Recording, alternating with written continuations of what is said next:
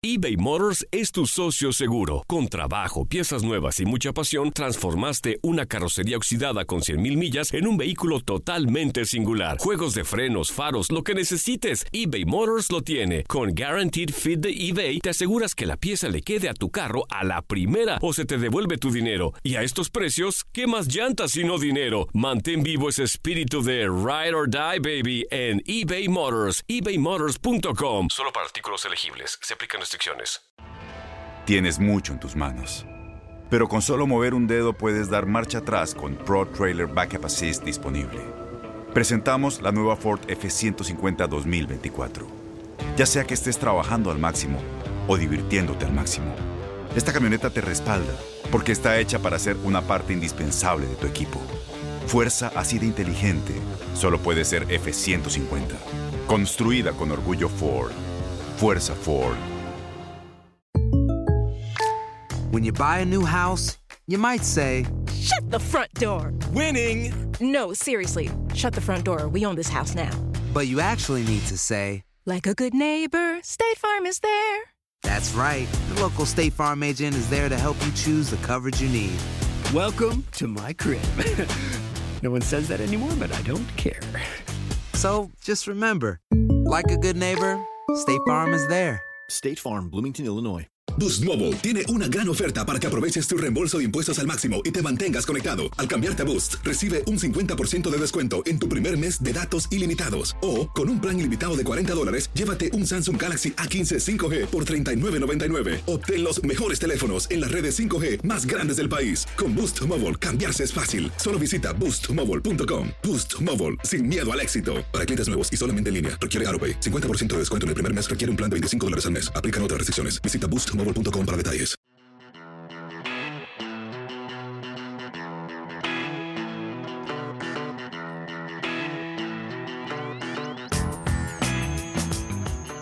El asesor especial Robert Mueller concluyó su informe sobre la injerencia rusa en las elecciones del 2016 y se lo Al cabo de dos años, el fiscal especial Robert Mueller entregó su caja de Pandora sobre la trama rusa al gobierno del presidente Trump. Es posible que haya una acusación bajo sello en contra del presidente, no vamos a saber. El informe más esperado de los últimos dos años ya está listo.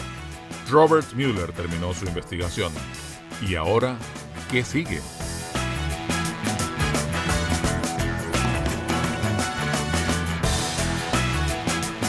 Esto es Politiqueando, el podcast de política de univisionnoticias.com.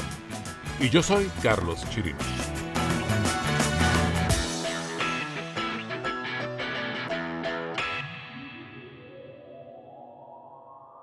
Viernes 22 de marzo y estas son las principales noticias. Por fin llegó el día. El asesor especial Robert Mueller concluyó su informe sobre la injerencia rusa en las elecciones del 2016 y se lo entregó al Departamento de Justicia. Ahora lo estudia el Procurador General. Tendremos reacciones. Empezamos.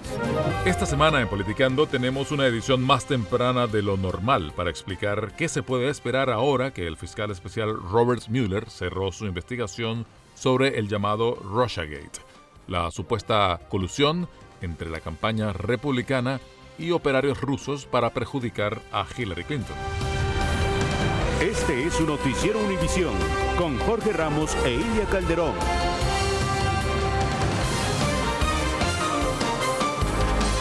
Muy buenas noches. Por fin, después de casi dos años de espera, el asesor especial Robert Mueller concluyó su investigación sobre la injerencia rusa en las elecciones del 2016. y la Esta era la noticia más esperada en círculos políticos en Washington. Pero la expectativa no se disipó. Pasó de lo que haría Robert Mueller a lo que hará el fiscal general William Barr y qué será lo que permitirá que sea del conocimiento del Congreso y del público, como explicaba la corresponsal de Univision Noticias en Washington, Claudia Uceda. En una carta a miembros del Comité Judicial de ambas cámaras, Bart indica que podría estar listo para darles un resumen de las principales conclusiones del reporte tan pronto como este fin de semana. Agrega que consultará con su subsecretario de Justicia, Rob Rosenstein, y dice estar comprometido con manejar el informe con la mayor transparencia posible. Barr decidirá cuáles serán los próximos pasos a seguir. La Casa Blanca Blanca indicó que esperan sus indicaciones y sostuvo que no ha recibido ni revisado el reporte.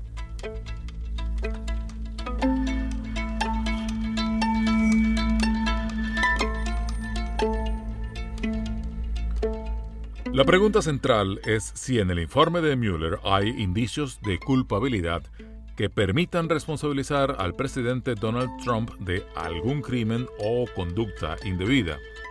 Pero eso es justamente lo que posiblemente no vayamos a saber, o al menos no por ahora. Además de que no es tan simple acusar a un presidente en ejercicio. De hecho, eso no se hace, según las normas del Departamento de Justicia.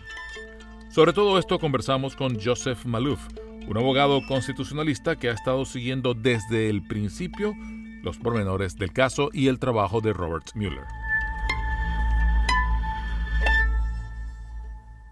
Doctor Malouf, nuevamente muchísimas gracias por atendernos en sábado, así que hay que hacer la aclaratoria a las personas que escuchan nuestro podcast que es muy posible que en el momento que salga esta información sea modificada por algunos nuevos hallazgos.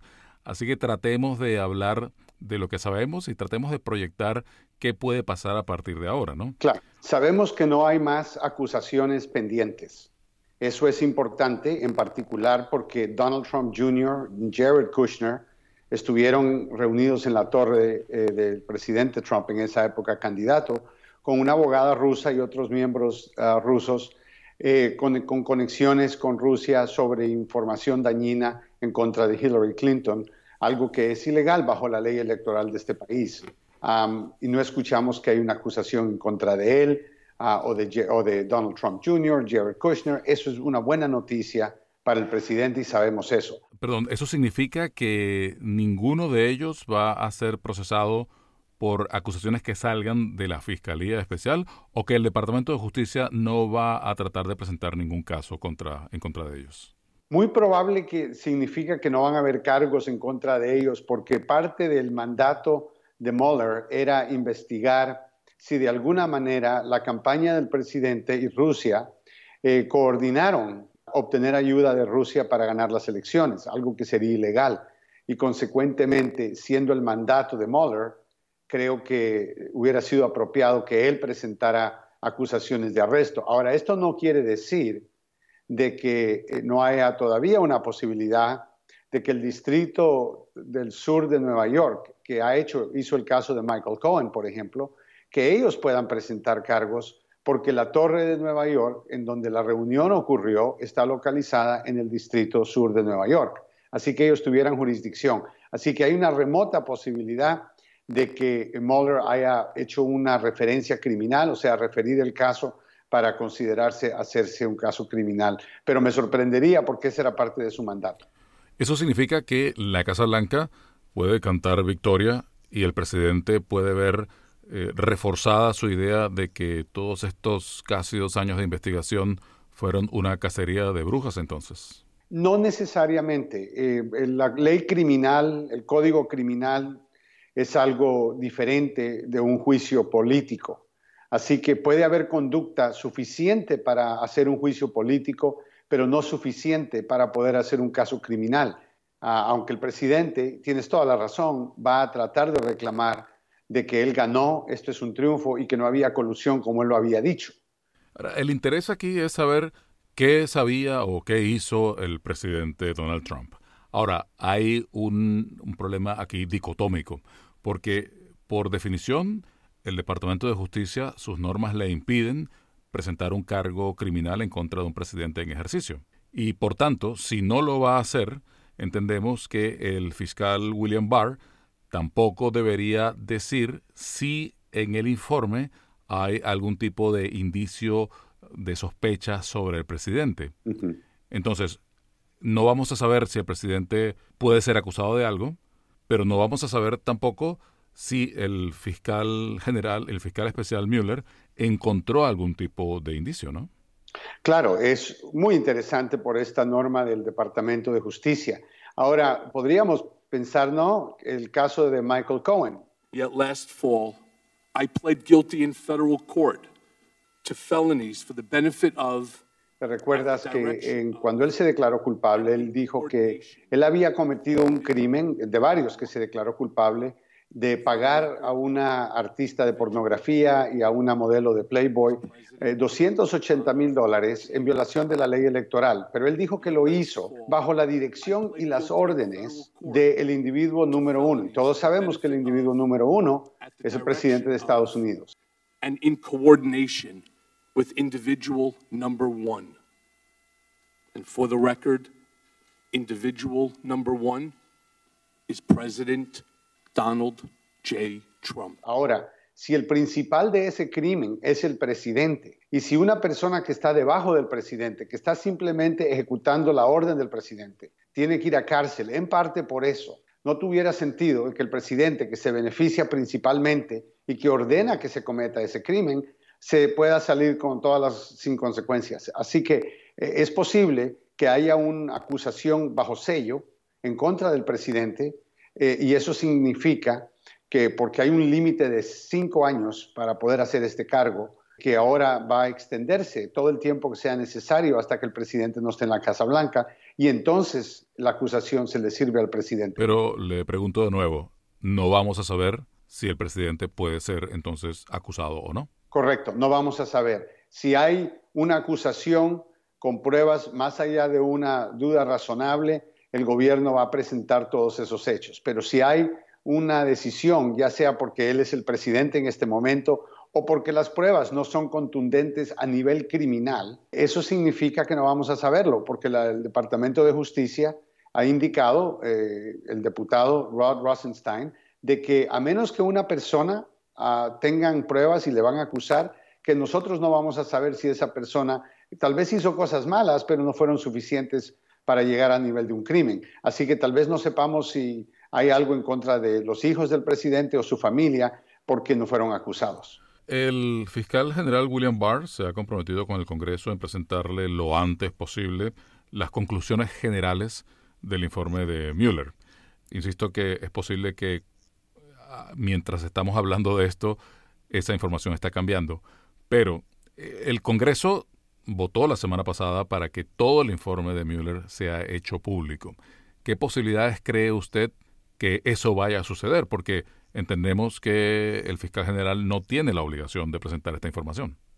Absolutamente. Creo que tenemos una gran posibilidad de ver el reporte en su totalidad. Yo creo es eso porque este país, cuando el pueblo exige algo, eventualmente se convierte en una ley o en una realidad. Yo creo que la conclusión, la parte de la conclusión, eh, eh, puede ser suficiente para la pregunta más grande que todos tenemos y es si hubo o no hubo coordinación, porque colusión no es un crimen, si hubo o no hubo coordinación entre la campaña y Rusia para ganar las elecciones y si el presidente sabía eso o tomó parte en eso. Esa conclusión es importante. Yo creo que va a ser difícil que William Barr pueda publicar una conclusión eh, sin mencionar eso. Y esa es la pregunta más grande. Pero ah, si ese es el hecho, no lo vamos a saber. Pero el Congreso puede, con pocas cosas, someter al presidente a un impeachment y podría tomar elementos de este informe justamente, ¿no?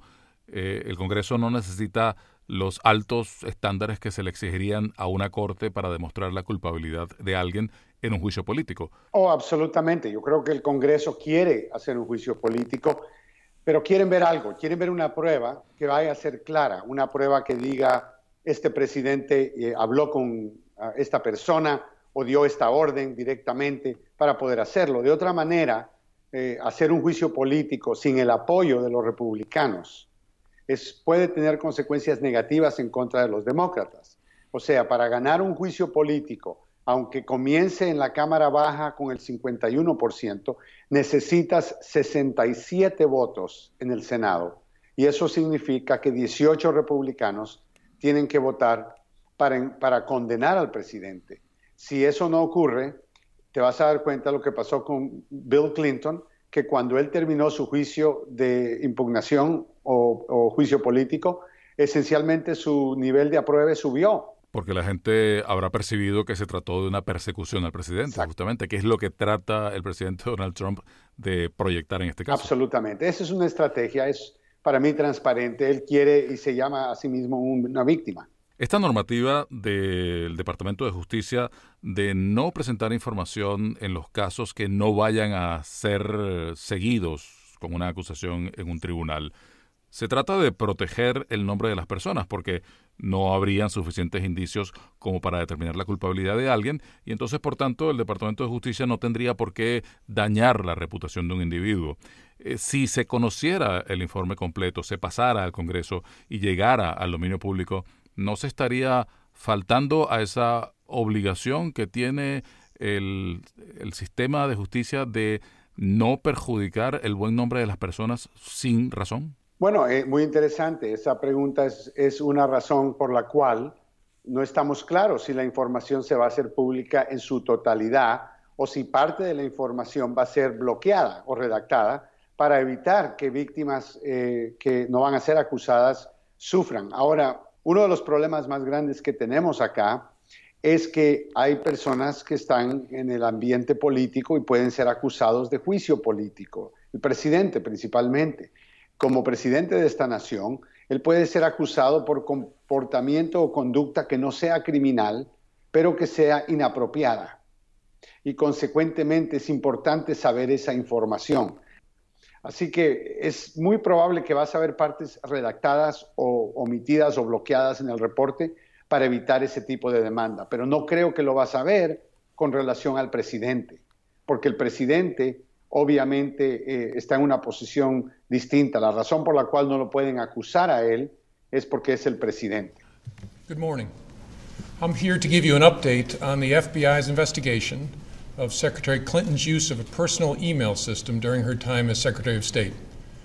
Esto nos recuerda mucho lo que pasó a mediados de 2015, cuando el entonces jefe del FBI, James Comey, presentó conclusiones sobre su investigación a Hillary Clinton, entonces candidata presidencial demócrata, y el uso que hizo de correos privados durante su tiempo como secretaria de Estado.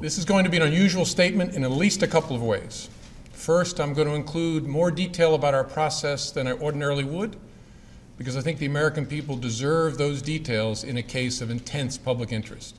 En ese entonces, Comey fue criticado por haber presentado conclusiones de una investigación que precisamente no llevó a una acusación formal ante por parte del Departamento de Justicia.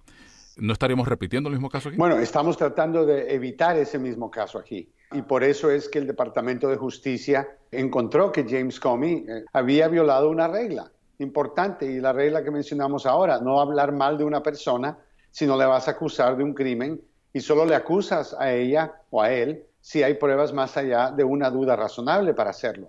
Y eso es algo que James Comey eh, cometió un grave error. Yo creo que esa es una parte que él no lo reconoce. Él dice que él estaba pensando en la nación, cuando al final del día lo que él hizo pudo haber afectado el resultado de las elecciones. Así que eh, el concepto de hablar mal de una persona y decir, eh, tiene suerte de que no le acusé porque no fue tan serio, pero fue serio de todos modos, ese tipo de castigo público, mucho menos de un candidato a la presidencia con días antes de las elecciones, fue un error grave y el Departamento de Justicia quiere evitar que eso se vuelva a repetir.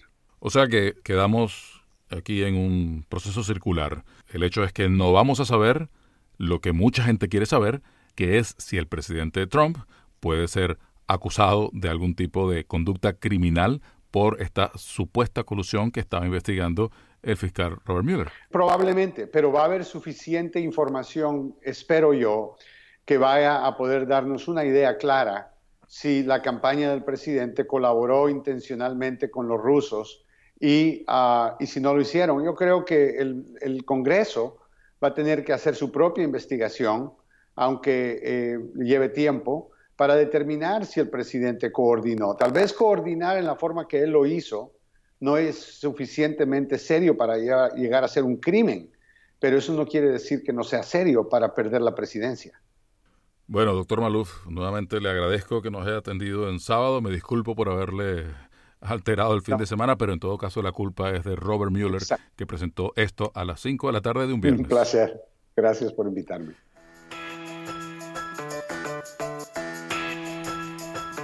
Aunque la Casa Blanca diga que el informe Mueller exonera al presidente y su campaña, es casi seguro que los detractores del presidente no vayan a verse convencidos y que sigan presionando al Congreso para que le abra un juicio político con miras a su destitución. Lo más seguro es que los próximos dos años, hasta las elecciones del 2020, vayan a seguir dominados por toda esta polémica en torno a Trump, quien con toda seguridad la seguirá usando para victimizarse y aglutinar a su base electoral. Como decíamos, estamos metidos en un problema político circular. Hasta aquí llega esta edición de Politiqueando. Me despido de ustedes, soy Carlos Chirinos, editor de política de univisionnoticias.com. Como siempre, les invito a que si les gusta lo que escuchan, suscríbanse a Politiqueando en Apple Podcast, Google Podcast y otras plataformas. Hasta la próxima, que en este caso podría ser más pronto que de costumbre si la noticia sobre el informe Mueller cambia sustancialmente.